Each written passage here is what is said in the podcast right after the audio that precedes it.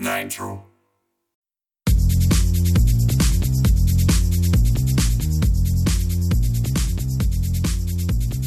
Olá, ouvintes, tudo bem? Sejam bem-vindos a mais um episódio do Nitrocast. Dessa vez vamos receber o pessoal da Cusco Studio. Como teve bastante convidado e que trouxeram bastante informação, acabou sendo um episódio bem mais extenso e ele tá rico de informação, muito bacana, muito bacana mesmo. Vai aprender bastante coisa sobre design de produto hoje.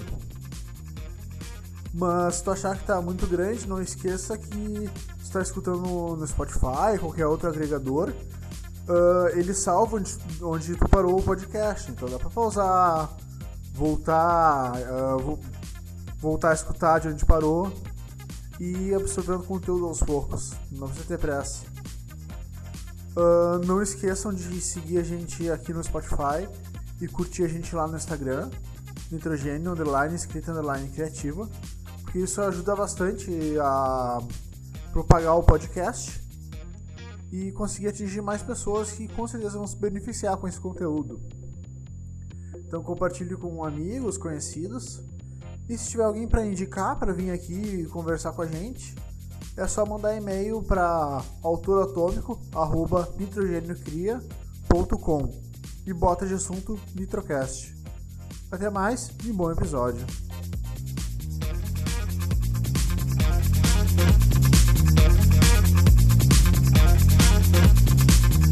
Nitro.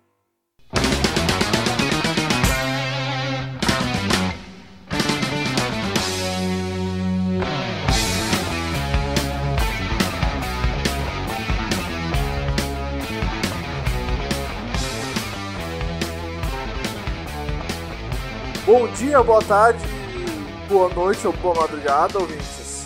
Hoje falaremos sobre design de produto para explicar a importância do trabalho feito por trás de cada linha do desenho do que chega na tua casa, escritório, enfim. Todos os produtos estão à tua volta na tua vida. Quem vem nos explicar mais sobre o assunto é o pessoal da Cusco Studio. Por favor, Guilherme Parolin, Henrique Dalmayer e Pablo Herzog, a pronúncia se apresentem, quem são, de onde vêm, do que se alimentam. Então tá, vamos por ordem alfabética aí, né? Pode começar, Guilherme. É isso, muito bem. Então, tudo bem, pessoal? Bom dia, boa tarde, boa noite, como o João já comentou. Uh, então, me chamo Guilherme, sou um dos três sócios aqui da Cusco.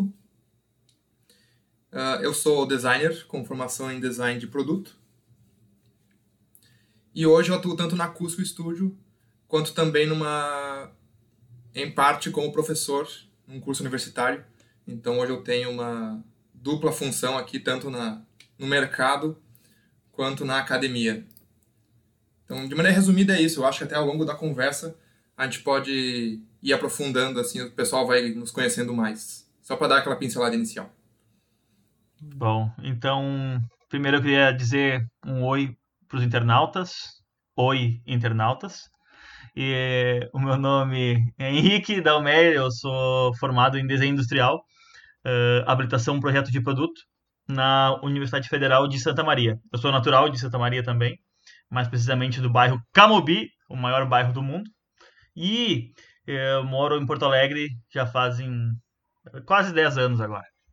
E, enfim, trabalho junto com o Guilherme e o Pablo na Cusco e a gente vai conversando ao longo do tempo aí para conhecer mais. Então, oi para todo mundo. É, eu sou o Pablo e, assim como o Henrique, eu também me formei em desenho industrial no UFSM. Inclusive, a gente era colega lá, então desde 2007 a gente tem essa interação aí diária. E eu também fiz mestrado na Universidade de Gotemburgo, na Suécia, em Business and Design. E é, então Estamos aí, estamos aí para conversar um pouco sobre design de produto com todo mundo hoje e, como os guris falaram, a gente vai aprofundando ao longo da conversa. Aliás, Pablo falando diretamente da Suécia. Bah, é verdade. Convidado internacional. Não. É. Já teve algum episódio internacional aqui, João? Não, não, ainda não, o primeiro. Olha ah, aí. então é o primeiro. Olha aí, ó, inaugurando. Uh, e o que, que é a Cusco, gente? Conta aí um pouquinho. Bom, acho que a gente pode contar um pouco da, da história, né? De como que surgiu a empresa. Então eu posso começar, enfim, depois o pessoal ali complementa.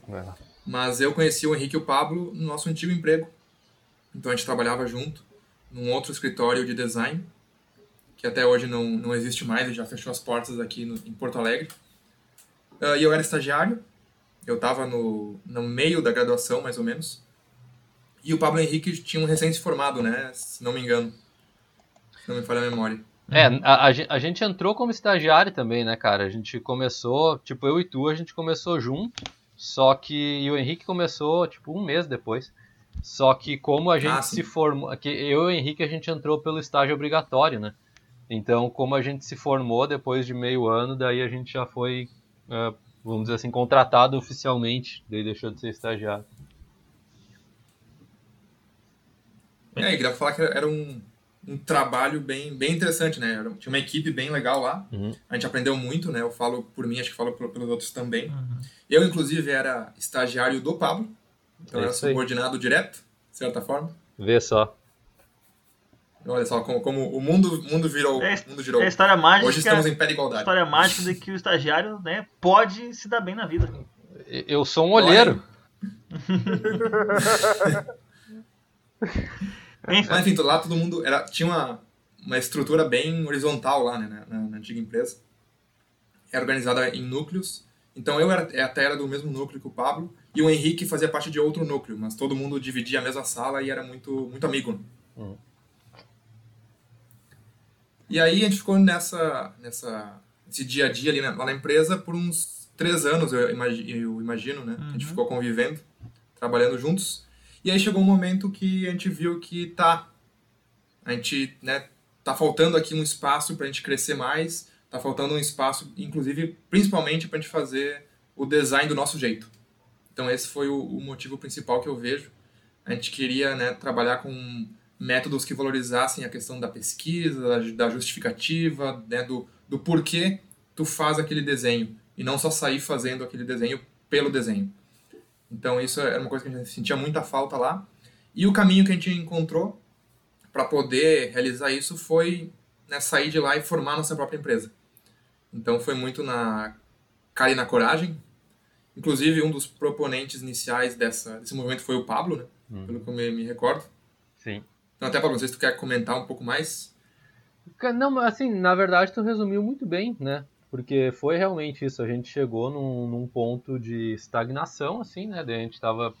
É, porque é, é, tem que tem assim só confirmar, só para comentar, né, que demorou dois anos para a gente chegar nesse ponto, assim, sabe? Então nós começamos a trabalhar junto no começo de 2011 e a gente foi fundar a Cusco em fevereiro, março, março, eu acho, não me lembro agora direitinho, de 2014, né?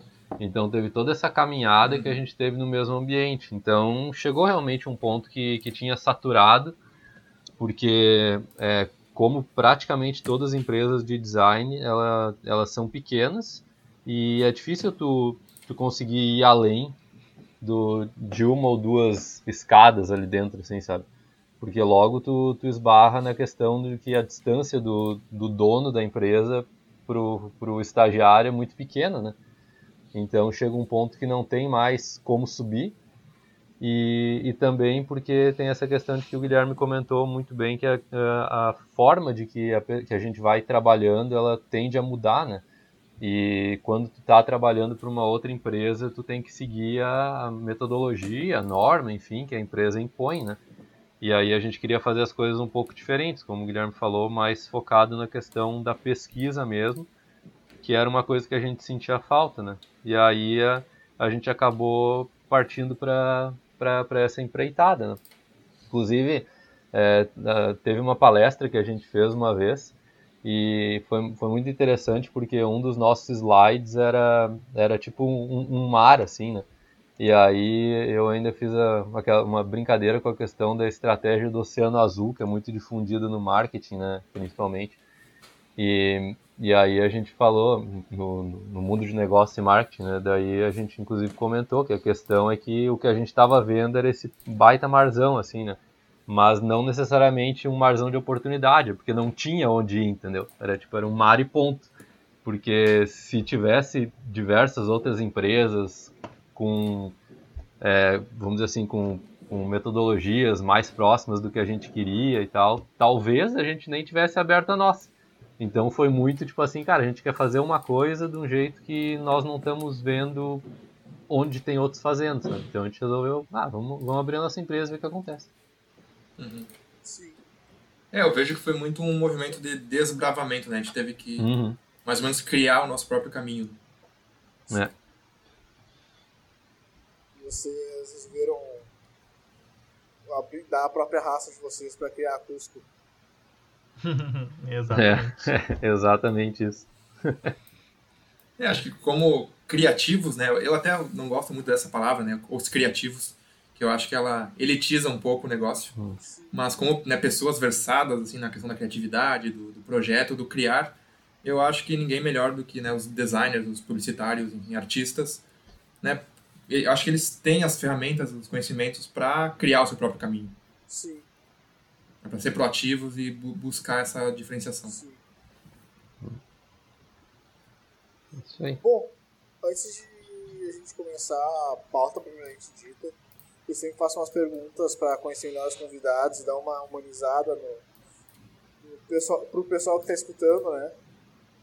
Uh, e a pergunta de hoje é: tem algum produto que tenha marcado a infância de vocês por causa do design? Bah.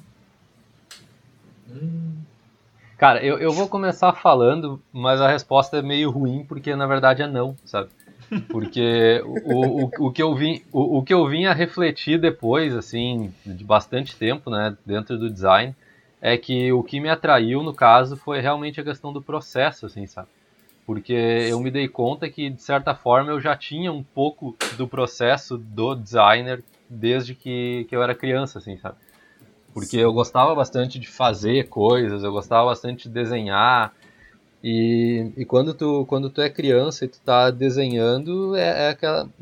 A, rotina é simples, né? Primeiro tu copia e depois, quando tu acha que tu já aprendeu legal, tu começa a fazer as tuas próprias coisas. Então eu, particularmente, sempre tive um, um, uma boa ligação com esse lance da criatividade, assim, sabe? E tanto que quando eu, eu, eu entrei, quando eu entrei na universidade, é, eu tive um pouco de dificuldade para decidir, porque na época, no, no, curso de Santa Maria, a gente tinha tanto programação visual, que é o design gráfico, né, e projeto de produto. E aí eu tive uma certa dificuldade, porque eu não sabia o que, que era o que, né. E eu lembro direitinho que eu fui falar com o coordenador do curso na época e ele me deu uma definição muito boa, assim, sabe? Ele falou, ah, se tu fizer projeto de produto, tu vai fazer a garrafa, e se tu fizer design gráfico, tu vai fazer o rótulo. Daí eu pensei, tipo, cara, eu acho que eu quero fazer a garrafa em vez do rótulo. Daí eu escolhi o projeto de produto. Basicamente foi isso. Porque é, eu era questão do processo mesmo, sabe? Desde que eu era criança eu fazia muita coisa manualmente e criava umas paradas assim, então para mim foi realmente nessa nessa questão que depois eu acabei identificando como sendo que é o processo do designer assim, sabe? Combinar as referências e gerar coisas novas. Sim até pegando esse gancho do, do Pablo, uh, eu, eu concordo, eu acho que para mim também, eu, falando um pouco também da minha trajetória, né? Por que, eu escolhi design? Acho que isso é uma, uma coisa legal também, até depois do Henrique comentar, inclusive. Uh, meu avô, eu lembro que fazia muitas coisas com marcenaria. E é de um jeito muito né, amador. Tinha lá uma mini oficina no, no, no andar subterrâneo assim da casa, no porão. E aí eu tenho várias memórias né, dele fazendo umas, umas espadas de madeira, fazia umas coisas de madeira para mim e para meu irmão brincar. Então eu, me fascinava essa questão também do fazer. Eu acho que a gente trabalha hoje né, quase que constantemente né, para desmistificar um pouco dessa questão do design como a forma bonita. Sim. Então acho que se foi uma questão do design ter marcado a minha infância, não foi pela forma bonita, que eu acho que é uma uma imagem errônea assim do design. Eu acho que a essência do design está, como o Pablo falou, muito mais no processo. Então é, é o fazer, é esse criar. Né? Tu tem nada e aí tu dá forma para aquela matéria e tu cria uma coisa divertida, uma coisa útil, uma coisa prazerosa, que é o exemplo dessas, né, esses brinquedos que meu, meu avô fazia. Então é, é essa se dar uma função para a forma que me fascinava e acho que foi muito disso que me fez escolher o design. É, eu não posso fugir à regra, né, dos, dos, dos, meus sócios aí dizer que tem um produto também, então vou ter que dizer que não tem também. Mesmo que eu tivesse, eu vou ter que dizer que não tem. Mas, assim, a verdade é que realmente também não tem um produto específico, assim. Uh, eu acabei indo pro design. Uh, eu tenho duas histórias, de, vamos dizer assim, que eu poderia colocar como né, caminhos, mas eu sempre quis ser arquiteto, uh, pela questão de, de desenhar quando, quando era pequeno, né? Eu sempre dizia que eu ia ser arquiteto ou baterista. E hoje eu sou designer e baixista, então nada deu certo na minha vida do ponto de vista do Henrique com. Só né, na tangente. É, exatamente, tangentei as duas. Uh, mas é bacana porque eu gostava de desenhar quando era pequeno. Eu tive, eu tenho uma tia que é arquiteta, então quando eu ia na casa dela, uh, eu ia sentava na mesa de desenho, régua T, aquelas coisas assim nas plantas. Eu ficava muito fascinado com aquilo.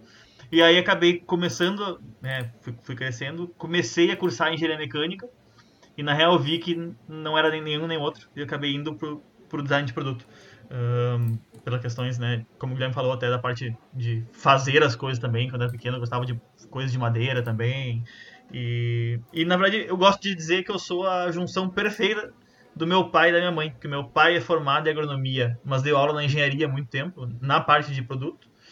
E a minha mãe é professora de educação artística das artes plásticas. Então, o meio do caminho, vamos dizer assim, entre a engenharia e as artes, né, eu, eu estou ali no meio como designer de produto. Então, gosto de, de usar essa metáfora. Aí. Literalmente uma mistura dos, dos dois. Exato. É engraçado porque a gente nunca tinha conversado assim sobre isso exatamente, mas o, o meu avô também, os meus dois avós na verdade faziam bastante coisa de madeira, sabe? É, um deles fazia espadas e tal também, que nem o Guilherme comentou. E, e ele também, depois que ele se aposentou, ele começou a trabalhar como marceneiro, mas daí de forma mais profissional mesmo. Ele fazia prateleira para loja, esse tipo de coisa, sabe? Alguns móveis e tal. E, e daí ele fazia para mim também umas espadas, assim. E o meu outro avô fazia para mim e pros meus primos uns robozinhos de madeira, sabe? Então sempre tinha muito essa coisa do, do maker, assim, né? Que hoje, hoje tem a terminologia mais legal, mas na época era só fazer coisinha de madeira mesmo. É, é mais essa cultura né, do DIY, né, do it yourself, uhum. que hoje em dia está cada vez mais forte, né? Mas, inclusive, acho que muito por nós todos a gente ter passado nossas infâncias no interior, então eu também acho que no interior tem muito essa cultura né, do não depender de um serviço, mas tu mesmo ir lá e, e fazer. É. Nossos, avô, nossos avós eram makers e não sabiam. É, exatamente. Eram makers não glamorizados. Né? É. Vanguarda. Makers true. Na pandemia a galera tá, tá sem nada que fazer, tá fazendo bastante do yourself também. é verdade.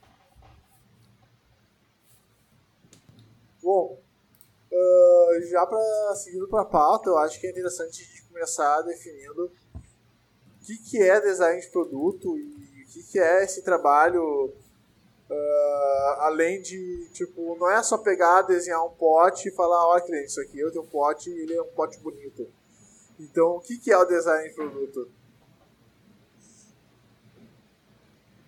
É, acho que é uma boa pergunta e acho que ninguém tem a resposta, né? Ou ainda não se chegou numa resposta. Eu... É. É, é uma pergunta complexa, né? É difícil de definir, porque é também um pouco confuso né, se essa divisão entre design de produto e design visual ou outro tipo de design é válida. Então, hoje em dia tem muito uma, uma discussão de se, bom, se eu no design de produto eu, eu, eu aplico um certo mindset, né? eu tenho lá um conjunto de métodos, um conjunto de processos, um modo de ver as coisas, e quando eu vou fazer um design visual, né, então, digamos, eu vou projetar uma cadeira? Eu vou ter lá um processo que vai normalmente consistir de uma pesquisa. Então eu vou começar tentando entender esse meu contexto, do meu problema que está proposto, que pode ser criar uma nova cadeira, né? pode ser criar um, uma nova cadeira para um público específico, pode ser criar uma nova cadeira para tentar fazer uma cadeira mais barata de produzir. Então o projeto ele começa sempre com uma demanda, né? E essa demanda pode ser tanto mais aberta quanto mais fechada. Mas, de toda forma, a partir dessa demanda sempre vai ter uma pesquisa, depois, em linhas gerais, sempre vai ter uma geração de ideias, então eu elaboro alternativas né, para solucionar aquele problema. Depois eu vou ter uma etapa né, de especificar, de detalhar uma ou mais das ideias que eu gerei. E depois uma etapa de implementar aquela ideia detalhada né, na forma então de um produto realmente real, digamos assim, né, implementado no, na produção. Então esse método, né, esse processo né, que ele vem da, da pesquisa, depois ele gera ideias, depois detalha as ideias e depois implementa as ideias, ele é aplicável para todos os tipos de design de modo geral. Então é daí que vem essa grande dificuldade assim, de, de tentar definir. Eu talvez diria, não sei se o Pablo e o Henrique concordam, que talvez a pergunta nem seja exatamente o que é design de produto, mas o que é design. Eu acho que essa pergunta ela já abrangeria tudo de um jeito mais verdadeiro, digamos assim. É, é na, na, na verdade, tu pode só mudar o sufixo, né? Porque daria, daria para se dizer que, que design é resolver problemas, né? E aí poderia ser tipo, ah, resolver problemas de produto, resolver problemas gráficos, resolver problemas de interação, resolver problemas estratégicos, e assim vai. E por definição também a palavra design ela é associada a projeto, né? Porque se tu, se tu for assistir coisas em inglês ou ler coisas em inglês, tu vai ver que a palavra design ela aparece em diversas áreas, né? E acontece que acabou se criando, vamos dizer assim, esse ramo específico. E principalmente no Brasil, a gente considera bem mais como sendo um ramo bem uh, específico mesmo, né? Mas a, a, questão, a palavra design em si, ela aparece em praticamente todas as áreas, né? Por isso que é muito associado com a relação do, do, do projeto mesmo, né? É, eu acho que o que a gente falava antes, né, da, da nossa infância, né? O que nos fascinava é o processo. Então acho que é isso, o design ele é processo, né? O hum. produto é só uma o artefato, né? Pode ser um produto, pode ser um aplicativo, pode ser um serviço, pode ser uma experiência. Ele é só uma um a mais, né? Uma consequência desse processo que é realmente o cerne do design. Tanto que o, o que a gente tem de valor na nossa empresa, o que a gente vende é o nosso processo, né? São as nossas horas de trabalho. A gente não trabalha com nada material. A gente vende né, o, o nosso pensamento, nossa reflexão, nossas, nossas ideias. Hum. E por que, que esse processo, esse trabalho é tão importante? Quer dizer, não só. Claro, deve funcionar para ter uma identidade visual na marca, uh, mas quais são. Uh, por que, que é importante uma empresa investir em um bom design de produto? É porque, na minha opinião, né, claro, eu não sei o que, que o pessoal vai dizer também, mas só para abrir esse tópico, é porque o design ele gera diferenciação, né? Então, por exemplo, assim, é, tem, tem, até uma, uma definição muito básica, mas caía de, de design de serviços, assim, né? Bem, para dar um exemplo mesmo, que, que a definição é se não me engano, é, o autor se chama Mark e o sobrenome dele eu vou ser incapaz de pronunciar porque ele é holandês. Mas é, a definição é, é, mais ou menos tipo assim: ah, se tu tem duas cafeterias, uma em frente da outra, né? E as duas vendem o mesmo produto com o mesmo preço, o que vai fazer tu escolher uma ou outra é o design de serviço dela, sabe? Então é, é mais ou menos isso, assim, sabe? O, o design gera diferenciação mas não só diferenciação em termos de venda, né? Diferenciação em termos de personalidade, assim, sabe? Isso pode ser muito levado também para questões, por exemplo, como a sustentabilidade, né? É, porque tu pode repensar um produto e transformar ele de uma coisa agressiva para uma coisa sustentável, né? Então, eu acredito que essa seja uma das questões para a qual o design de produto ou design em geral é muito importante, assim. Eu acho importante também que a gente acaba, como designer, trabalhando. A gente acaba não, né? Nossa, a ideia é trabalhar com as pessoas e para as pessoas, né? Porque soluções elas existem, das mais variadas. Só que eu acho que o diferencial de um design bem aplicado uh, é tu conseguir identificar as necessidades do, do, né, do cliente e transformar isso num resultado para ele. Então, tu pode ter vamos dizer assim, quatro pessoas e as quatro precisam têm o mesmo problema, mas não quer dizer que a solução para os quatro vai ser a mesma. Então, vamos dizer que a problema deles é carregar água. Então, com um deles vai ser um copo, com um vai ser uma bacia, com um vai ser uma jarra, e com o outro vai ser um balde. E os quatro estão né? O problema foi solucionado, mas foram quatro soluções diferentes. E por que, que uma foi um copo e por que, que uma foi o balde é, é, é, o, é a parte do processo, entendeu? Então a gente acaba trabalhando desde. É, nosso principal foco é o usuário, e, mas claro que a gente tem muito uh, dentro das empresas isso. Então, ah, uma empresa trabalha com tal coisa, tem à disposição essa e essa área, como é que elas podem produzir isso? Também parte de processos, ah, eu preciso fazer isso, mas eu não tenho capacidade disso. Então, enfim, são muitas coisas, obviamente. Mas eu acho que essa é uma coisa que também traz a importância do design. Assim. Mas aí gostaria de acrescentar alguma coisa?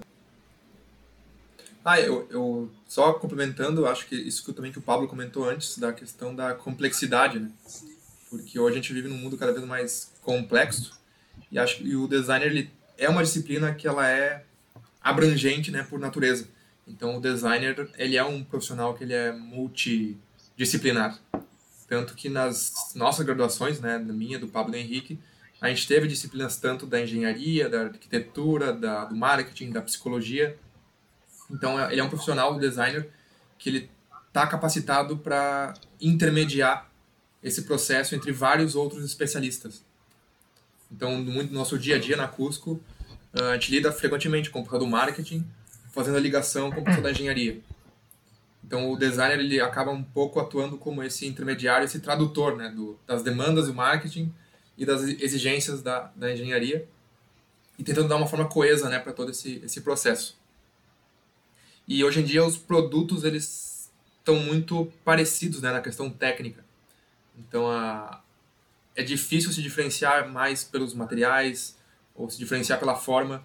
É um pouco tudo já foi feito, de certa forma.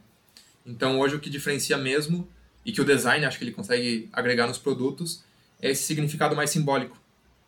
Então é explorando esses valores, essas percepções mais intangíveis que a gente consegue diferenciar os produtos. Né?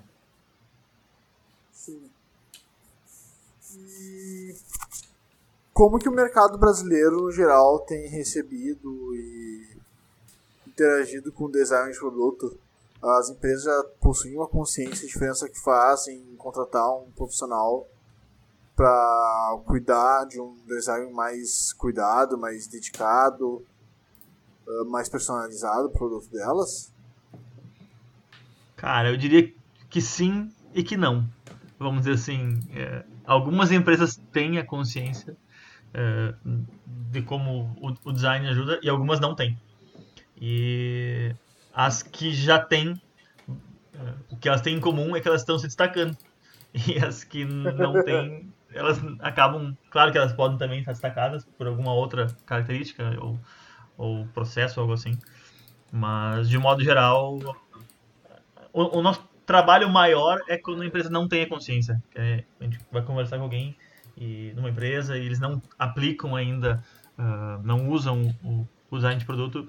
É um caminho um pouco mais tortuoso, vamos dizer assim, para eles entenderem bem direitinho o, o que é o design, o que, que a gente pode fazer. Então, mas sim, eu acho que há empresas e há não empresas também. Sim. É, eu acho que um dos grandes desafios que a gente enfrenta sempre é nos confundirem com engenheiros. Então isso acontece com muito mais frequência do que a gente esperava, do que seria o adequado mas a gente vê que a maioria das pessoas ainda assim não tem uma percepção do o que é o designer, né? o que, que ele faz. Sim. E é justamente isso que a gente vai começar a responder nas próximas perguntas. O que, que é designer, o que, que ele faz. Então acho que o pessoal tem uma ideia de como é que funciona, vai ser interessante a gente pegar um projeto como que ele seria passo a passo. Então, eu acho que primeiro a gente pode começar respondendo em que fase de planejamento do produto o design dele entra em jogo. Na teoria tem que ser no dia 1, né? Porque, Sim. como a gente estava falando antes, é tudo uma questão de processo e projeto e planejamento, então é, não, não faz mais muito sentido seguir naquela história de tipo, ah, vamos trazer o designer para deixar bonitinho, sabe? Porque como a gente comentou antes, o design ele pode servir para muito mais coisas do que só deixar bonito, né? Então tem toda a questão do estudo que tem que correr em paralelo com o projeto, né? Então, em alguns casos, inclusive, as empresas né, contratam a gente já com essa, com, com essa ideia, né? De tipo, ah, nós precisamos tal coisa, façam o projeto aí. E, e a parte da engenharia entra depois, nesse caso, né? Então, é, depende muito, mas é, na, na, minha opinião, tem que ser no, no, no dia 1, um, assim, sabe? No, no, começo, que é onde as coisas estão sendo estruturadas ainda, né? Inclusive, até tem, tem uma frase que, que, inclusive, até foi o Henrique que me lembrou antes dessa frase, que é uma que a gente usava no, no nosso material de prospecção lá no começo já, que é uma frase do John Maeda, que é um acadêmico, e ele dizia que antigamente o, design era o, o, molho, né? E agora o design é a farinha que está na massa da receita, assim. Sabe? Então acho que isso aí mais ou menos ilustra o que, o que eu estava tentando dizer. É, eu acho que bastante disso tem é, no Brasil tem esse problema da nomenclatura, como os guris falaram antes ali. Essa questão do design, né, de ser conhecido popularmente como a, a coisa bonita. Então, ah, isso aqui tem design. E aí a coisa é bonita porque ela tem design. Na verdade, não. A, a coisa pode ser feia e ter design também. Que nem tem até, teve um carro um tempo atrás que dizia, ah, o carro design. O carro era bonito e daí tinha design. Não, um carro pode ser feio e ter design também, porque design não é só é, a, a, beleza, e sim a funcionalidade. O carro pode ser muito funcional, pode ser ótimo, e não ser bonito, ainda assim ele vai ter design. Porque design, na verdade, é projeto, e não né, desenhar, e não esteticamente só. Então eu acho que quando as pessoas começam a entender isso, e é uma coisa que está começando a ser entendida mais recentemente, porque, claro, antigamente era isso, os engenheiros faziam e diziam, beleza, está pronto, agora vamos deixar bonito. E na verdade não, hoje o designer trabalha em cima e beleza, agora tá funcional, tá bonito, vamos chamar os engenheiros para fazer isso aqui ser produzido. Então eu acho que na verdade não é que se inverteu, mas assim, a gente caminha junto, entendeu?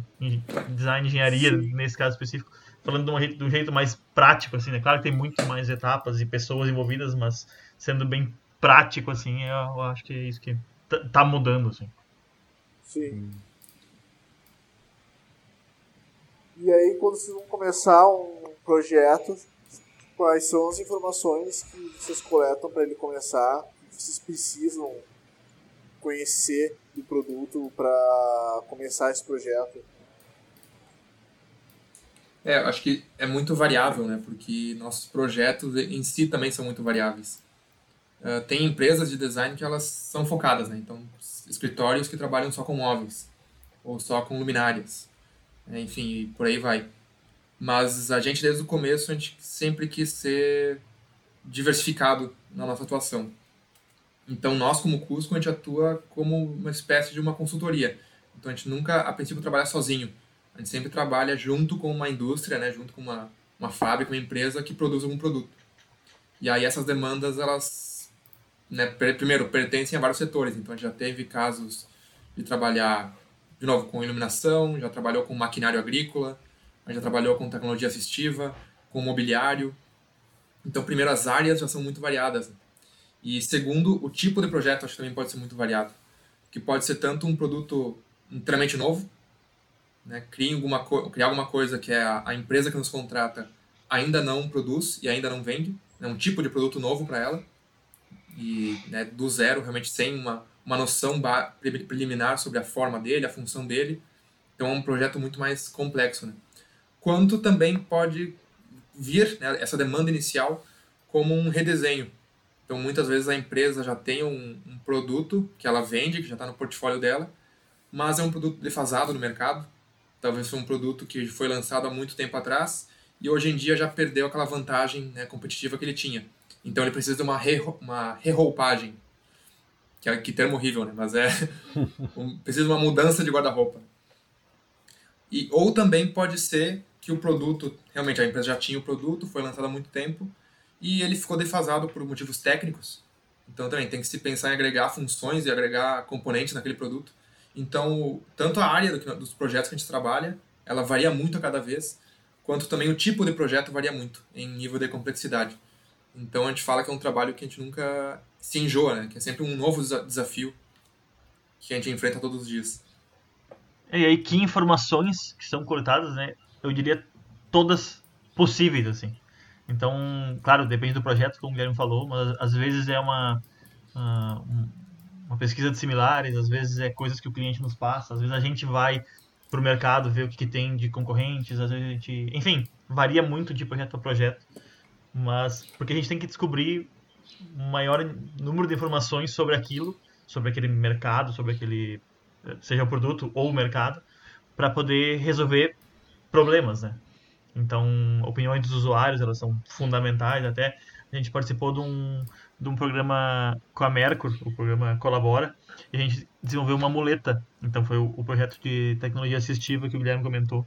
E a gente fez um processo, uma tarde de cocriação, porque era uma muleta. A gente não usa muleta no dia a dia, eu, o Guilherme e o Pablo. Então, a gente foi atrás de pessoas que usavam muletas, então a gente falou, né, chamou muletantes permanentes, também outras pessoas de, de outras áreas de, de atuação, não só design. Então a gente falou com uh, pessoas da área de materiais, outros uh, engenheiros. Então a gente reuniu essas pessoas num lugar para conversar, para fazer umas dinâmicas e trocar ideias e trocar experiências. E, por exemplo, através desse processo, a gente acabou descobrindo que tinha uma senhora que era muletante, ela não saía de casa de muleta em dia de chuva. Daí, claro que todos nós pensamos, ah, sim, porque provavelmente ela tem medo que escorregue. E ela não é, porque eu tenho medo que o raio, que o, a muleta atrai o raio da chuva, o relâmpago. Né? Não o relâmpago, o trovão, no caso. Enfim. E é uma coisa que a gente nunca imaginou que uma pessoa teria esse problema assim. Como assim? A muleta ela não atrai o raio, mas na cabeça dela atraía. Então é uma coisa que a gente nunca ia, né, indo no mercado, fazendo pesquisas, sozinho a gente nunca ia entender. Mas é uma coisa que o usuário nos trouxe. E, enfim, só trouxe isso como né, curiosidade, mas é hum. coisas que a gente acaba descobrindo Sim. e podem ajudar no, no processo de desenvolvimento do produto. Sim. É, e eu acho que nossa, nossa coleta de dados ela é sempre muito mais qualitativa. Né? Então a gente está sempre muito mais interessado na profundidade do que na, na amplitude. Né? A, gente tá, a gente quer conhecer, é mais vantajoso conhecer muito bem né, cinco pessoas do teu público-alvo do que conhecer de maneira superficial 200. Sim. Então a gente está é. sempre atrás desse insight mais aprofundado, que é como esse que o Henrique falou. Esse foi um exemplo de uma coisa que é só realmente tu vai lá, tu faz dinâmicas, tu conversa, tu né, passa um tempo e só assim tu vai descobrir esse tipo de coisa. E é isso o tipo de insight que traz o diferencial que a gente comentou antes, que é, é essa informação que tu desenvolve e que é exclusiva para esse teu cliente, né? Isso que o design ele consegue trazer. Né? E, e também tem, a, como, como os guris falaram, assim, só para complementar, é, a gente nunca assume que a gente sabe mais do que o nosso cliente, sabe? Porque, sei lá, muitas vezes a empresa que nos contrata para fazer um produto, ela está fazendo aquele tipo de produto há 15, 20 anos, sabe? Ela já está no mercado fazendo a, a mesma coisa há muito mais tempo do que nós, assim, sabe? Então a gente tenta absorver o máximo de informação que o nosso cliente já tem, e, a part... e constrói em cima disso aí, sabe? Faz uma, uma cocriação mesmo. E também, como, como os guris mencionaram, a questão de, de fazer a cocriação com usuários né, e com outros profissionais, porque daí também a gente usa muito o que seria um dos novos papéis do, do, do designer né, no, no mundo, que é o lance de atuar como um facilitador, assim. Porque a partir do momento que tu, vamos dizer assim, empodera é, tanto usuários quanto outros profissionais, quanto a, as próprias pessoas da, da indústria que, que te contratou, no caso, é, tu, tu acaba vendo que elas têm muito mais coisa para oferecer do que tu imaginaria, sabe? E às vezes é só uma questão de tu extrair as respostas e depois condensar tudo e fazer um trabalho em cima, sabe? De refino, aperfeiçoamento e tal. Mas é, os usuários e os stakeholders envolvidos, né, eles têm muita informação. É só uma questão de saber extrair elas assim e, e trazer eles para junto do projeto, né?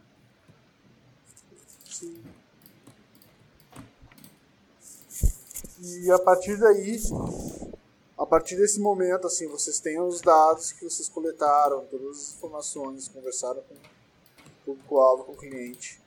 Como é que a estratégia é estabelecida, a estratégia de criação? É, normalmente, claro, como eu falei antes, a, a demanda, o briefing, né, que é essa, essa demanda do, original do cliente, ela varia muito. Mas normalmente ele já vem com algum problema especificado, com alguma né, hipótese do que, que ele quer resolver. Então, essa nossa coleta de dados, essa, essa nossa pesquisa, ela traz novas informações que vão agregar isso, mas ela também principalmente serve para confirmar ou não aquele direcionamento inicial do cliente. Então é através dessa pesquisa que no final a gente chega, tá, agora vamos pegar e vamos bater isso que a gente observou, que a gente refletiu, que a gente definiu aqui, como o nosso entendimento né, do contexto, vamos bater isso com o que o cliente diz que é o entendimento do mesmo contexto dele. E a gente vê o que, tem de igual, o que, tem de diferente, né, se tem diferenças, por quê? E aí, a partir disso, a gente faz uma grande síntese. Então, a, a pesquisa é quase que uma confirmação barra uma correção daquela percepção inicial do cliente. E sempre sai, né, como uma síntese, sempre, sempre sai uma coisa maior do que essa percepção inicial desse nosso cliente contratante. Então, no final da pesquisa, eu acho que o que a gente gera realmente é essa, esse entendimento. Uma informação mais precisa e otimizada. É, e se, se, eu acho que acredito que sempre é um entendimento muito personalizado, um né? E aí a gente entra. Um alinhamento. E a partir desse alinhamento é só quando se tem essa, esse nivelamento, né, dá para dizer, usar essa palavra também, é que a gente consegue daí sim começar a desenhar e começar a gerar ideias. Então, a gente não começa já no papel, começa já desenhando. Não, primeiro a gente tem que né, respirar, dar uma pausa, entender o problema, observar e aí, sim, só, aí sim tomar ação. Porque aí o processo criativo ele fica muito mais eficaz. Uhum. Sim. E aí, com essas estratégias estabelecidas, assim, o alinhamento feito, como é que é desenvolvido esse projeto, que ferramentas vocês usam para criar as, as opções, como é que é esse projeto de criação, de, de essa etapa de desenvolvimento do projeto em si. Uhum. É, a gente costuma usar algumas ferramentas, né, que são bem comuns assim na área. Então, mais ou menos todo profissional criativo conhece o brainstorming, essa tempestade de ideias, que é basicamente tu jogar ideias num, na mesa e ir agregando e, com, e combinando e subtraindo e adicionando uma nova ideia numa outra e né, gerando uma quantidade grande de ideias para um mesmo problema. A gente muitas vezes também usa painéis semânticos, então tu cria colagens né, com, com imagens que podem representar teu público-alvo, podem representar alguma característica que tu quer, que tu quer transmitir nesse teu produto que tu está criando. Então isso também é muito interessante porque no final da, da etapa de pesquisa, normalmente a gente tem definidas algumas palavras-chave alguns valores que a gente quer que o produto transmita. Então pode ser segurança, pode ser conforto, enfim, como exemplos. E aí essa, essa ferramenta do painel semântico ela cai como uma luva, porque aí tu consegue né, elaborar um painel semântico que tenha imagens que representem conforto, por exemplo. E aí depois tu vai poder usar esse mosaico de imagens, né, que vai te mostrar várias maneiras de entender essa percepção do conforto e vai tentar transmitir isso nessa tua ideia de produto que tu tá criando. Então, painéis semânticos é uma coisa que é muito até divertida de fazer também mas é muito útil. Mas acho que, de novo, cada caso é um caso, né? A gente tem essas ferramentas que são mais comuns, eu diria, mas muitas vezes, para projetos específicos, a gente usa ferramentas específicas. Sim. Inclusive, como até o Henrique comentou antes, esse, essa sessão de cocriação que a gente fez nesse projeto para Mercury, também foi uma coisa que a gente viu que, nossa, esse projeto da Mercury, da muleta, precisa de uma sessão de cocriação. Então a gente adaptou o nosso processo para inserir uma sessão dessas né, entre as etapas. Sim. É importante também dizer que, que não, assim, não é uma receita de bolo no sentido de que é sempre igual, sabe? Cada projeto é, é, um projeto. Mas, ao mesmo tempo, é um, um, uma certa receita de bolo, na verdade, um pouco mais ampla. Então, essa parte de pesquisa inicial, uh, tem a parte de, de requisitos, de, de, de, conceitos, de geração, depois acabar né, uh, lapidando isso até a produção. Então, num um espectro um pouco. Se afastar um pouquinho, né? É, é até uma receita no sentido de etapas. mas não é uma receita de bolo tipo, ah, eu fiz esse projeto assim, o outro vai ser assim também. Não. A gente tem vários uh, meios de, de, de fazer cada uma das etapas, assim. É, eu acho que as macro etapas são meio que iguais. O que diferencia são as micro etapas, né? O que tem no pormenor de cada uma. O bolo Sim. não é o mesmo, é o bolo de, de aipim, o bolo é. de cenoura, o bolo de uhum. milho, então... Vai sair o bolo, mas que aí depende. Vai matar a fome, né? Só que é. a maneira que vai matar a fome vai ser diferente. Exatamente. É, e até só, só é importante ressaltar que, por exemplo, como o Guilherme estava comentando antes sobre as, uh, as técnicas de, de brainstorming, painéis semânticos, enfim, é, tudo isso a gente começa extraindo da, das pesquisas, né? Então é por isso que a gente considera que, que a parte de pesquisa é uma das partes mais importantes do, do processo, porque é o que vai dar a base para tudo que vem depois, né? A gente não pode tirar do nada, assim, sabe, o, o conceito. E também, que nem os guris comentaram, as ferramentas elas vão, vão variando, assim, né? Elas vão se alterando. Nem, por exemplo, voltando a esse, a esse projeto da, da, de tecnologia assistiva das muletas que foi comentado, é, um método que a gente usou era que a gente, nós alugamos um, umas muletas e nós ficávamos revezando elas no escritório, sabe? Então, tipo, durante um certo tempo, cada um de nós tinha que ficar fazendo tudo com muletas. Então, tipo assim, ah, tem que ir no banheiro, tem que ir de muleta. Então, ah, vai buscar um café, tem que ir de muleta. Como é que tu vai trazer? Ah, não sei, o problema é teu, sabe? Experimenta aí, vai e vai experimentando todas as dificuldades para tu já ir te familiarizando com aquele processo, sabe? Fazendo uma imersão na questão do uso e entender também como uh, o usuário se sente, né? Ser mais empático no processo. Sim. É, é aquilo, né? O, acho que o designer ele é general, general, generalista, desculpa. Uh, então, sempre a gente vai ter que ter a etapa de pesquisa, porque ela vai nos dar tantos subsídios para entender aquele contexto de uso daquele usuário específico, quanto também a gente vai ter que sempre, nos projetos, nos valer da experiência de outros profissionais. Né? Então, sempre os engenheiros, o pessoal do marketing, do comercial. É um trabalho que é muito de coletivo, completamente. Né? O designer está no meio ali, intermediando todo esse processo. Sim. Uhum.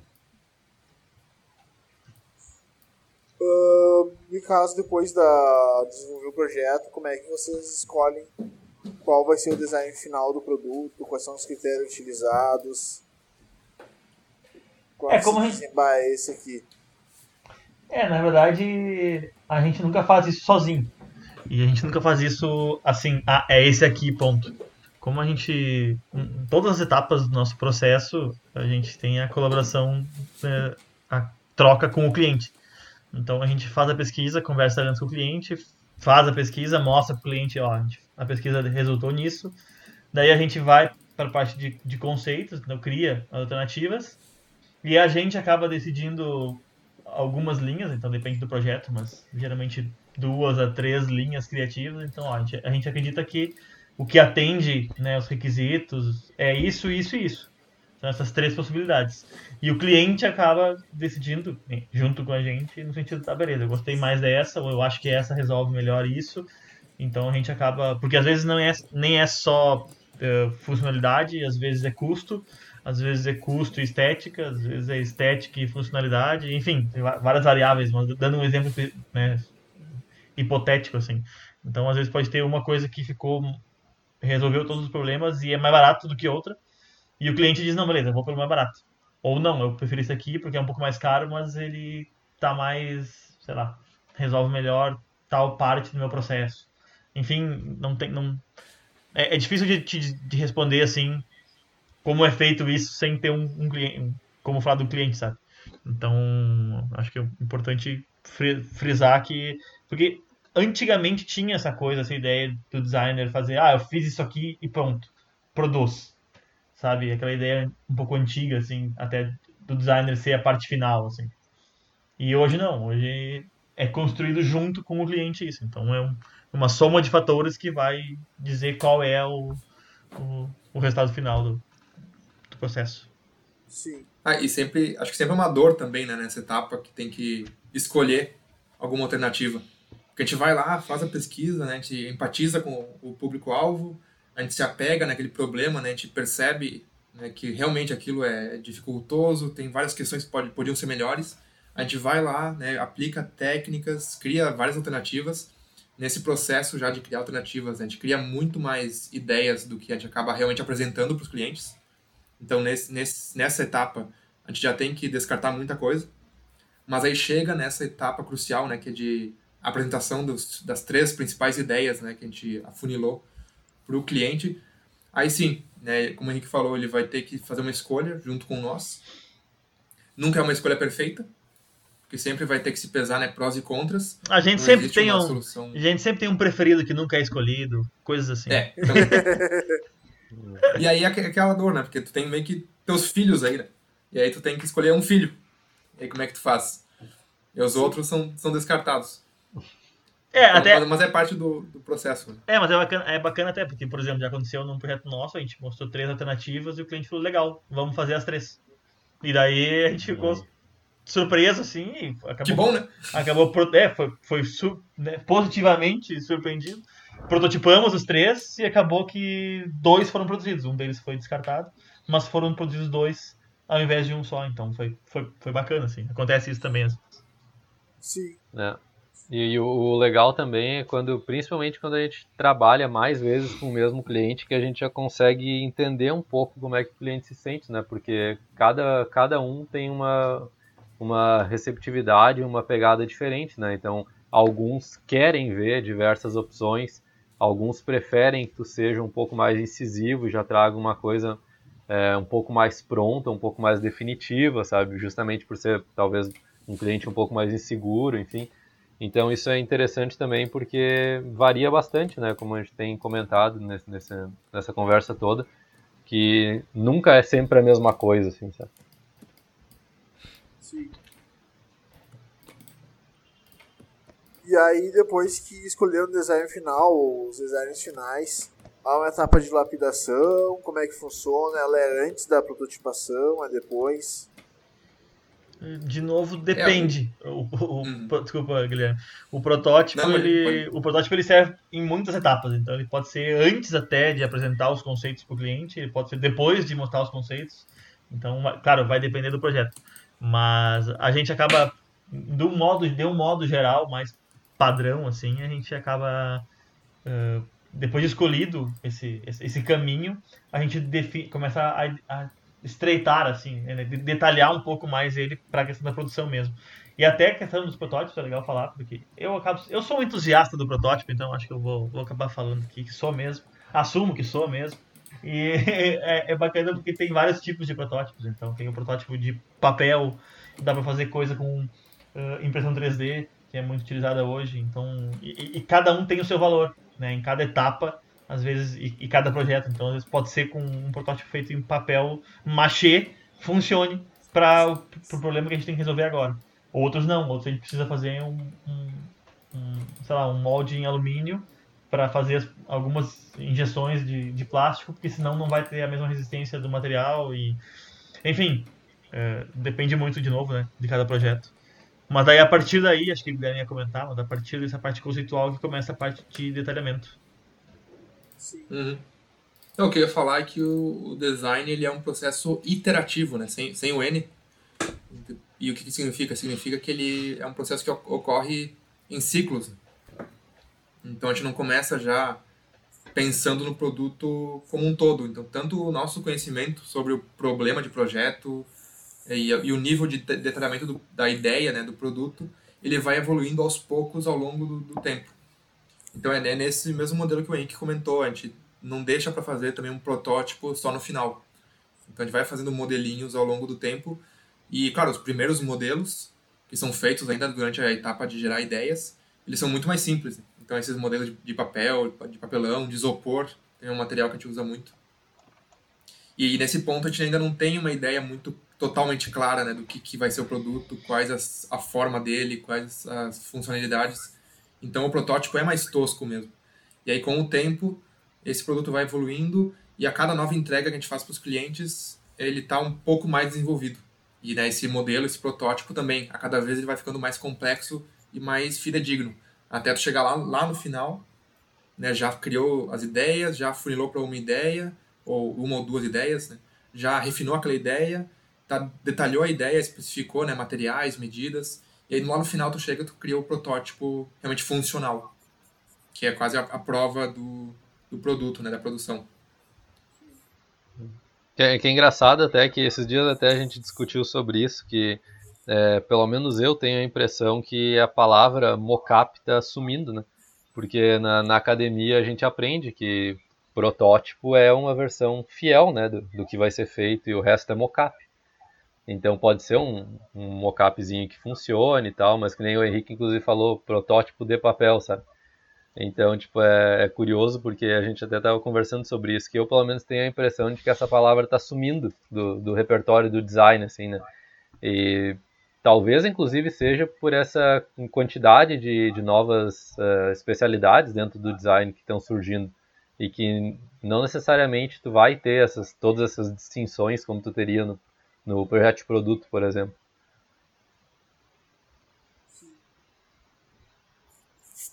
Uh, além dessas etapas, depois uh, desde a coleta de dados até a lapidação que a gente citou aqui, tem alguma etapa ou passo que não foi mencionado, que não tenha perguntado, que tenha deixado passar? Ou alguma observação sobre o processo que vocês gostariam de deixar? É, tem, depois da, da, da, da, finalização do projeto ocorre a implementação, né? E a implementação que daí inclui acompanhamento de produção, inclui é, acompanhamento, em alguns casos, de chegada ao mercado, né? Então, para alguns projetos a gente faz, inclusive, material gráfico, né? Para acompanhar o lançamento do produto. Então, tem essas etapas também que, que incluem, no caso, até validação e feedback de, de clientes, né? Não só de clientes, mas também do, do, dos consumidores, né? No caso de clientes, por exemplo, um feedback poderia ser com relação a vendas ou é, com relação a, a, comentários que as pessoas estão dizendo. E feedback de clientes poderia ser, por exemplo, é, falar com pessoas que estão adquirindo o produto ou é, se a política da empresa for, vamos dizer assim, premiar alguém, pessoas que participaram da pesquisa para ver o, é, o, antes ou depois, né, comparando. Então tem essa, essa questão do depois também que, que é bastante importante. Sim. Então o trabalho não acaba quando vocês entregam o, o design final, continua depois. É, idealmente sim. O nosso, é, nosso trabalho é só o começo, né? Todo esse processo de é. botar um produto no mercado. Inclusive. Mas o, o que eu acho. Ah, pode falar, Papo, desculpa. Não, não, só ia dizer que isso é mais uma coisa que é legal de quando tu trabalha mais de uma vez com o mesmo cliente, né? Porque aí todo esse aprendizado ele já é levado para um novo ciclo no próximo projeto, né? Ah, exato. E o que eu ia falar é que acho que a grande chave assim, do, do processo criativo é tu estar tá seguro com a insegurança. Então, a gente lida né, nos projetos com essa questão da, da, insegurança. Então, tu vai começar o projeto, tu não tem certeza se aquelas demandas são verdadeiras, né, são reais mesmo, se, é, se aquele problema que teu cliente está tá demandando, tá né, externando, ele é realmente um problema que os usuários sentem. Então, tu não sabe isso. Quando tu faz a pesquisa depois, tu gera um entendimento daquele contexto, mas também tu não tá 100% seguro de que aquilo é realmente fidedigno. Depois tu vai gerar ideias e tu ainda tu não vai ter uma noção completa de se aquela ideia que tu está propondo é 100% viável. Então, o processo ele vai caminhando aos poucos e é inerente à, à criatividade tu conseguir lidar com o risco, lidar com a incerteza. Então, isso, isso até é uma prática assim que a gente vem desde a graduação, né? A gente vai sendo treinado para poder estar bem com isso. Isso é uma coisa que a gente acaba praticando todo dia. Até porque gerar uma solução diferente tira a gente da zona de conforto. Então, se a gente está desconfortável ou está com alguma insegurança, é porque a criatividade está funcionando, né? é, hum. verdade. Hum, exatamente. Uh, vocês gostariam de compartilhar algum case da Cusco? Cara, eu acho que a gente. Na verdade, sugiro para quem estiver ouvindo esse podcast acesse www.cuscostudio.com.br e lá a gente tem vários cases, inclusive bem alguns bem explicados dos processos, assim, das etapas do processo. Mas um que eu posso comentar, que acho bacana comentar, é um trabalho que a gente fez com a Tramontina, uh, que eles vieram falar com a gente porque eles tinham aqueles carrinhos de churrasco, sabe? Que existiam antigamente, assim, quem, quem tem casa ou casa na praia, porque ele ocupava, ocupava bastante espaço, assim. E eles foram os precursores nesse, nesse projeto. E aí eles vieram, vieram com essa demanda de, vamos dizer assim, é, era um redesenho do carrinho de churrasco. E a gente acabou, enfim, começando na etapa de pesquisa, a gente foi conversar com as pessoas e sobre o momento, né? E a gente acabou vendo que na verdade não era um carrinho de churrasco que a gente podia propor, e sim um, alguma coisa um pouco menor. Por quê? Porque hoje as casas são um pouco menores do que eram antigamente, né? Apartamentos e tal. E aproveitar essa onda gourmet, vamos chamar assim, das pessoas cozinhando mais em casa, curtindo Masterchef, e, seja por necessidade ou por gostarem. Um, então a gente, na verdade, propôs para eles, e até deu, né, falou com eles, conversou com eles, eles toparam, e a gente acabou desenvolvendo para eles umas workstations gourmet, que é o nome que eles acabaram decidindo. Uh, mas são como se fossem os carrinhos de churrasco, mas para a cozinha do dia a dia, assim. Então são né, apoios para te, seja cortar coisas em cima, ou também guardar as coisas no próprio carrinho.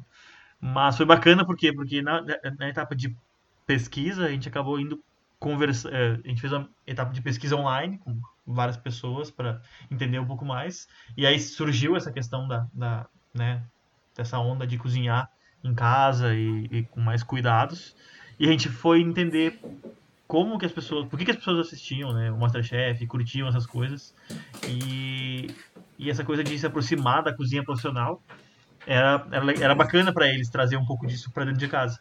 Então a gente foi em restaurantes, conversar com chefes para entender o que que, né, que, que, que caracteriza uma cozinha profissional. O que, que a gente podia pegar de uma cozinha profissional e trazer para dentro de casa. E, enfim, uma das etapas do processo, né, que eu achei bacana de compartilhar.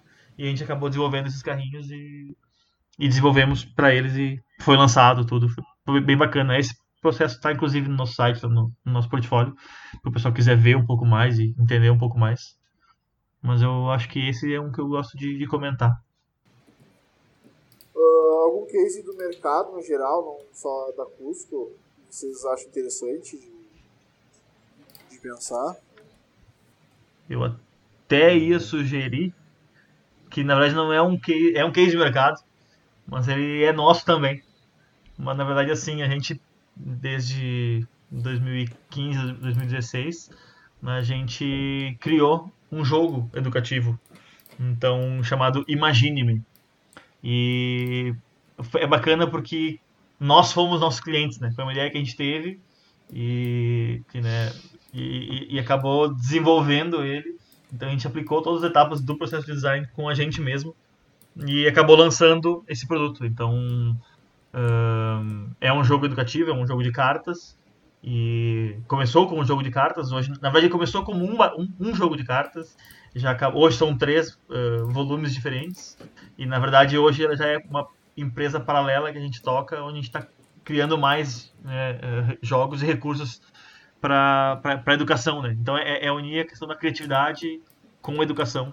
E, e, e nossa ideia é ampliar essa gama de produtos e fazer com que as crianças tenham um desenvolvimento mais legal e melhor, uh, trazendo, criando cidadãos com pensamento crítico. Né?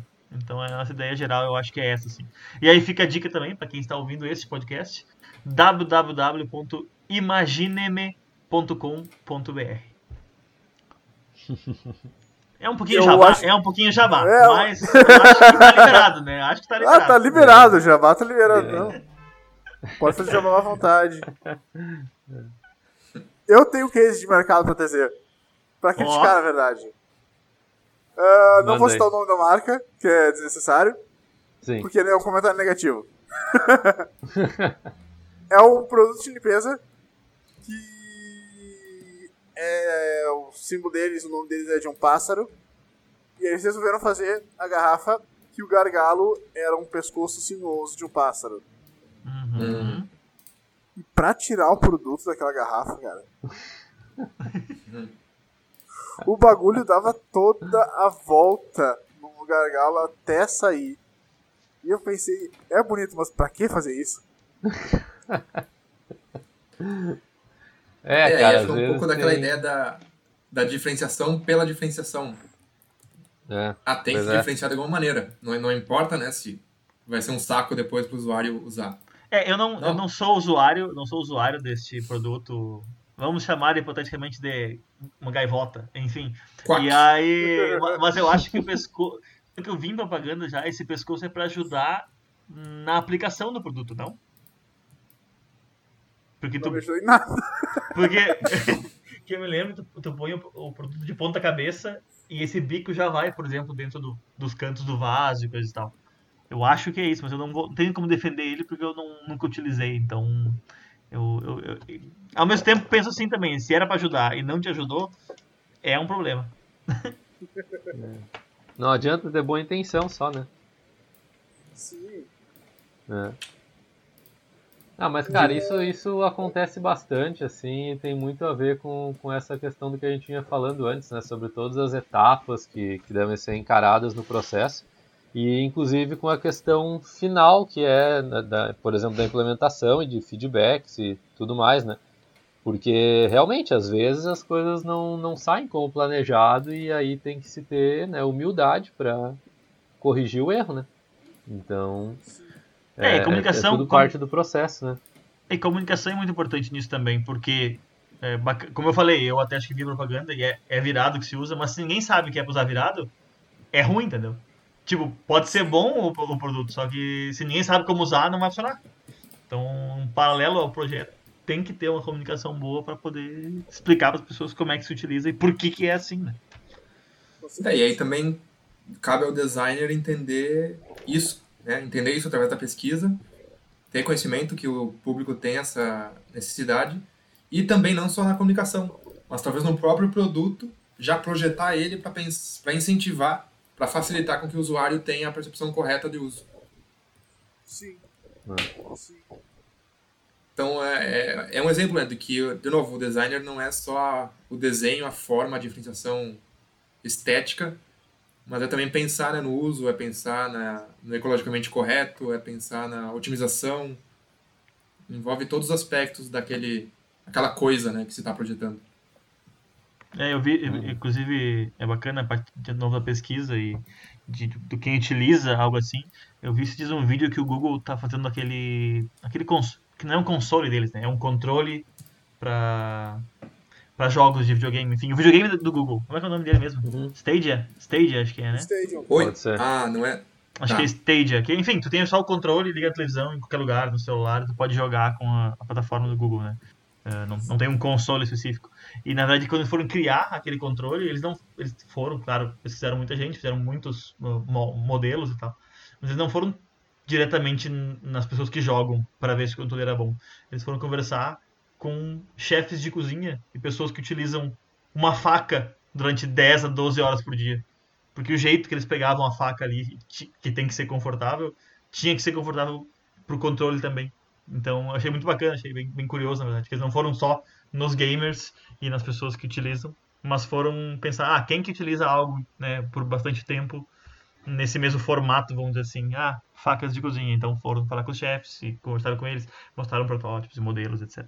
Achei bem bacana. Ah, não sabia disso. Uhum. Bacana, bacana. É um processo um pouco mais fora da caixa, né? É, é. Comentários finais que vocês gostariam de fazer sobre o assunto. Cara, é tal, talvez comentar só que o design de produto ou design no geral é muito mais complexo do que se pensa, né? E infelizmente até hoje não é muito bem compreendido por, por algumas pessoas, né? E tipo, até é, é legal a gente poder estar conversando sobre isso para dar uma ajuda, né? Porque é, inclusive atualmente é, eu, eu, no meu ponto de vista é, o design está passando pela mesma situação que a engenharia passou, que é a questão de espalhar para diversas habilitações, né? Que ao mesmo tempo, como o Guilherme comentou antes, uh, a base pode ser a mesma para quase todas as aplicações, mas como tem muitas diferenciações, o pessoal está expandindo e está tendo diversos cursos que na época que a gente cursou, por exemplo, não, não existiam, sabe? Então é, é, interessante para as pessoas ver que, que realmente é, é uma área bem complexa, assim, sabe? E, e não é tipo assim, ah, qualquer coisa, sabe? Tem, tem bastante penso, como a gente fala, envolvido atrás e, e atualmente até é curioso falar porque o design de produto, especificamente, ele sempre foi associado a coisas físicas, né? E, e atualmente, como se fala muito em produto digital, já tem muita gente associando design de produto com design digital, sabe? O que é um, são duas coisas absolutamente diferentes, assim, sabe? Pelo menos na forma de confecção, elas são completamente diferentes. Então é, é, é interessante, assim, deixar também essa, essa reflexão que é, ainda que seja dentro da mesma área, uma coisa é uma coisa, outra coisa é outra coisa, sabe? Porque um produto digital é totalmente diferente de um produto físico. É, o penso, assim, é, é, bastante diferente, ainda que, de novo, as etapas macro possam ser as mesmas ou muito parecidas. Fazer tudo desenho, né? é, fa faz um é desenho. Só fazer desenhinho, essa é a palavra-chave. É. É um desenho, né? Não, não, mas é rapidinho. Não, não é, não, é, não, não é um desenho, é, é só um desenho. Tem, tem o sol, é, Exatamente. Né? Meu sobrinho faz um desenho aqui também. É, mas é aí que tá. O, realmente o desenho é só o, uma das menores partes. É o, o mais. O essencial do design mesmo é esse entendimento que se cria através da pesquisa. O desenho ele vem quase que por conta própria, né, como consequência de um trabalho bem feito né, de entendimento, de pesquisa de imersão. Eu acho que esse é o grande aprendizado assim que a gente ainda tem que explicar para as pessoas e tentar fazer as pessoas entenderem. É. Uh, algum recadinho que vocês gostariam de dar? Cara, eu queria agradecer, né? Agradecer aí por ter convidado a gente para participar do podcast. E e dizer que é muito, muito legal, muito importante para a gente poder conversar um pouco sobre esse assunto. E tomara que tenha sido interessante para quem está nos ouvindo também, né? Não só para nós. É, é verdade. Esperamos é verdade. ter contribuído, né, de alguma maneira para hum. ampliar talvez o entendimento sobre design né, de quem está ouvindo. Ah, com certeza. Trouxeram bastante informação para o pessoal entender a atividade, que é importante, tudo que envolve, todo o trabalho que tem por trás que antes de começar a traçar no papel tem muita pesquisa antes. É. É verdade. E, e também, também, também queria agradecer e também deixar. É, estamos à disposição. Quem quiser entrar em contato com a gente, enfim, acesse nosso site. De, nossos links vão estar em algum lugar desse podcast, desse post, enfim. dá para nos, dá pra, dá pra nos encontrar. Então é só mandar e-mail, entrar em contato que a gente é super tranquilo, estamos à disposição aí justamente, já pode deixar agora no, no Jabá mesmo. Tem, manda os arrobas pro pessoal. O nosso, arroba, é... o, nosso arroba, o nosso Instagram é arroba Cusco Studio, com. É sempre bom deixar claro que é com E mudo, vamos dizer assim. É estúdio sem E. É estúdio, né? Então é Cusco Studio. Sim. E a gente também tem o arroba Imagineme Oficial, que é o, o, o arroba do nosso outro produto. E o nosso site também é cuscostudio.com.br imagine-me.com.br e, e é isso. E nossos e-mails vão estar no nosso site e, e tudo mais. é isso aí. Então, gente, muito obrigado por ter vindo aqui hoje. Vocês trouxeram muita informação, muito conhecimento. Bah, vai ajudar realmente muitas as pessoas que estiverem escutando. Tá? Vocês estão contribuindo para um, um banco de informações que vai ajudar muito a galera que quiser tanto investir na área quanto quem quer contratar um serviço. Porque muitas vezes as pessoas estão contratando, elas nem sabem por onde começar. só contratam qualquer empresa que parece que é grande, não sabe nem escolher uma empresa. Então, o teu conhecimento maior de como funciona o processo já ajuda as pessoas a, a terem um, uh, um ceticismo maior, a conhecer as possibilidades do mercado de querer contratar. E no caso que a gente vai interessado, já aconselho ir atrás da Cusco, conversar com eles. Boa, boa. E, go- e gostaria de pedir para que vocês deixem uma música para começar e finalizar o podcast. Uma música, olha aí. É, Pois, te- vou- Temos escolhida, né? Vou deixar aí o Henrique. É, eu, eu, eu sou o cara mais eclético desse, desse, desse escritório de design, mas O nosso eu vou- músico também, né? É, exatamente. É verdade. Um pouco por, por, por, por ser né, músico. Mas eu vou me render aos meus colegas que, vamos dizer assim, me ensinaram a gostar dessa banda. Que eu curtia, mas não tanto quanto eles, e acabei aprendendo ao longo desses anos aí. Então a música que, que começa e encerra esse podcast é YYZ do Rush, que é uma música sensacional e uma banda maravilhosa, e, e é isso. E É tu isso vê aí, só, então. a gente, a gente teve que fazer um baixista gostar de, de Rush, cara. Isso é sensacional. Eu achei que a coisa falaria por si só, mas tudo bem. Valeu, gente. É, Até Valeu, mais. cara. Obrigado, ouvintes. Até o Obrigado, próximo. até, até a Valeu. próxima. obrigado, Valeu, até mais.